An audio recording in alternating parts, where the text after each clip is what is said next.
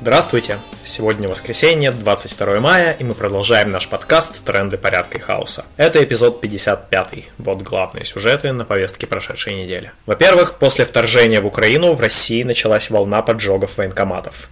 Ночами коктейли Молотова прилетают в окна военных комиссариатов от Москвы до Иркутска. Широкая география исключает какую-либо централизованную организацию. Это явно низовая инициатива, нашедшая отклик в сердцах россиян. Иногда атакующих задерживают, но чаще они остаются неуловимыми. Это и неудивительно, если уж деградация даже боевых частей армии РФ достигла такого уровня, какой мы наблюдаем в Украине, то что говорить про пузатых тыловых военкомов. Когда сгорает архив военкомата, это резко снижает возможности государства по затягиванию на военную службу как 18-летних подростков, так и взрослых резервистов. Кроме того, это важный акт несогласия с милитаристской политикой Кремля. С одной стороны, этот акт символический, а с другой стороны, это подлинное прямое действие, единство цели и средств. В общем, вы уже поняли, как мы относимся к этим внезапным возгораниям.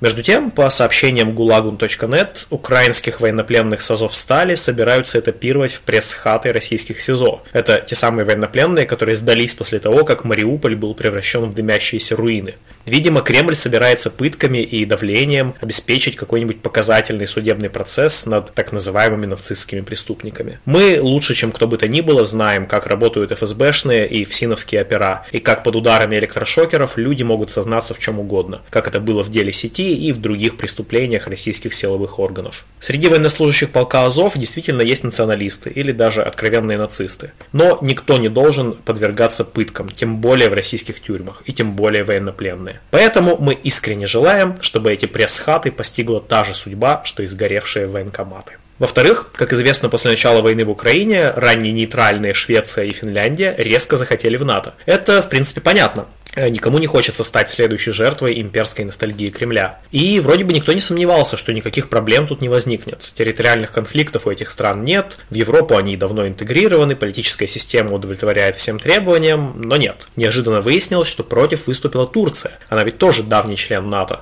Оказалось, что Эрдоган, турецкий диктатор, требует, чтобы Швеция и Финляндия перестали давать политическое убежище участникам курдского освободительного движения, в частности Рабочей партии Курдистана, или РПК. В Турции ее считают террористической организацией, как и вообще весь сирийский Курдистан, на стороне которого сражались и сражаются множество анархистов. В общем, Турция пустит Швецию и Финляндию в НАТО только через трупы курдов. Перед этими либеральными демократиями стоит непростой выбор – помощь освободительным движениям или безопасность для себя. А нам, как анархистам, этом стоит еще раз вспомнить о том, что НАТО – это большая и противоречивая организация. И состоят там не только розовые эльфы, а в том числе и кровавые диктаторы типа Эрдогана. В-третьих, нужно поговорить о том, что сейчас происходит в Таджикистане, а точнее в Горном Бадахшане. Горный Бадахшан – это район на востоке Таджикистана, на Памире. Через реку Пянш он граничит с Афганистаном, в котором, как известно, нынче опять правят талибы. В Бадахшане живут памирцы и киргизы, у них сложные отношения с таджикской властью в Душанбе. Есть там трения и на этнической почве, и на религиозной. И вот несколько дней назад там начались волнения на почве полицейского беспредела властей. А, Все началось с митинга 14 мая в Хароге, в главном и самом большом городе региона. Душанбе объявила, что уличные протесты – это пособничество террористам, конечно же. И началось силовое подавление митингов. Погибло уже более 20 человек, идут перестрелки, местных жителей обстреливают из минометов, а жители горных сел перекрывают дорогу военной техники, которая идет из Душанбе. В ответ в этих деревнях происходят массовые задержания и пытки. В общем, все как всегда. Это противостояние изначально имеет социальные корни. Как всегда, э, менты убивают подозреваемых, и это вызывает протесты. Но, кроме того, в Горном Бадахшане столько глубоких противоречий самого разного характера, что все это легко перерастает в гражданскую войну. Собственно, она в Таджикистане уже шла в начале 90-х. Эмомали Рахмон занимает пост президента с тех самых пор, и, конечно, он уже многим надоел. Таким образом, ситуация взрывоопасная сразу по многим направлениям, и близость Афганистана все эти противоречия усиливает. Нам неизвестно об открыто анархистских движениях движениях в Горном Бадахшане. Но, судя по всему, общины Харога и Мургаба более эгалитарные и самоуправляемые, чем атомизированные городские социумы центрального Таджикистана, а, например, в Душанбе. С другой стороны, они, конечно, подвержены сложному прямому и непрямому влиянию исламистских движений Афганистана, которые также выступают против центральной власти в Душанбе. Как и в случае с НАТО, наше отношение к этой ситуации должно быть многомерным и недогматичным. Мы очень ждем появления анархистских репортажей и анархистского анализа из Бадахшана.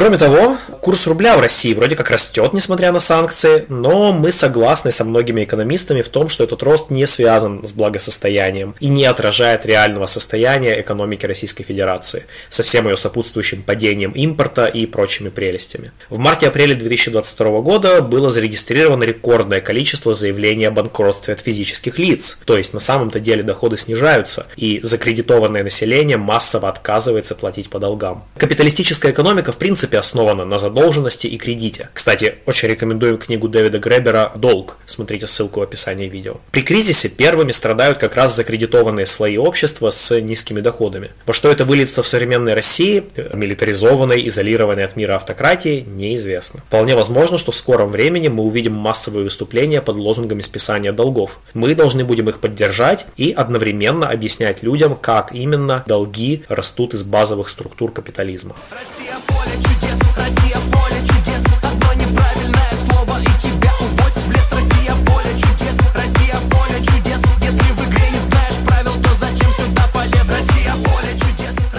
Нужно напомнить также и о репрессиях. Еще раз вспомним, что 25 апреля арестовали и отправили в СИЗО председателя профсоюза «Курьер» Кирилла Украинцева. На него возбуждено уголовное дело за неоднократное участие в акциях протеста курьеров Delivery Club против снижения заработной платы. Товарищи уверены, что преследование на самом деле связано с профсоюзной деятельностью Кирилла. Движение курьеров – это крайне важные протесты прикоризованных работников. Кроме того, они вскрывают многие противоречия современной хай-тек индустрии. Э, на фасаде у нее искусственный интеллект, машинное обучение и глянцевые веб-сайты, а под капотом патагонные сервисы доставки и курьеры, которые умирают от переработки прямо на рабочем месте. А недавно, кстати, запустили сайт о деле Кирилла Украинцева. Смотрите ссылку в описании видео. Распространяйте ссылку на этот сайт, поддерживайте Кирилла письмами и донатами. А 28 мая в пространстве «Только сами» в Москве пройдет вечер солидарности. Смотрите ссылку также в описании видео. И еще 31 мая будет день рождения у фигуранта дела сети Василия Куксова. Пишите ему по адресу, который вы также найдете, конечно же, в описании видео. Ну и последнее. 19 а, мая в Беларуси запретили продавать роман Джорджа Оруэлла 1984. Кажется, это примерно то же самое, что написать у себя на лбу «Да, я диктатор». А, непонятно, что тут вообще можно прокомментировать. Нам интересно только какой из двух вариантов правильный. А. а Лукашенко настолько недалек разумом, что он просто не в курсе, что именно он запрещает. Или Б Э, Лукашенко как раз все прекрасно понимает и почему-то считает, что в его интересах в очередной раз выставить себя тупым диктатором. В любом случае, мы желаем белорусам, чтобы в их стране все же наступил какой-то другой год, кроме 1984, как и во всем остальном мире. Ну вот и все на сегодня. Напоминаем, что в трендах порядка и хаоса участники автономного действия дают анархистские оценки текущим событиям. Слушайте нас на YouTube, SoundCloud и других платформах. Заходите на наш сайт autonom.org. Пока!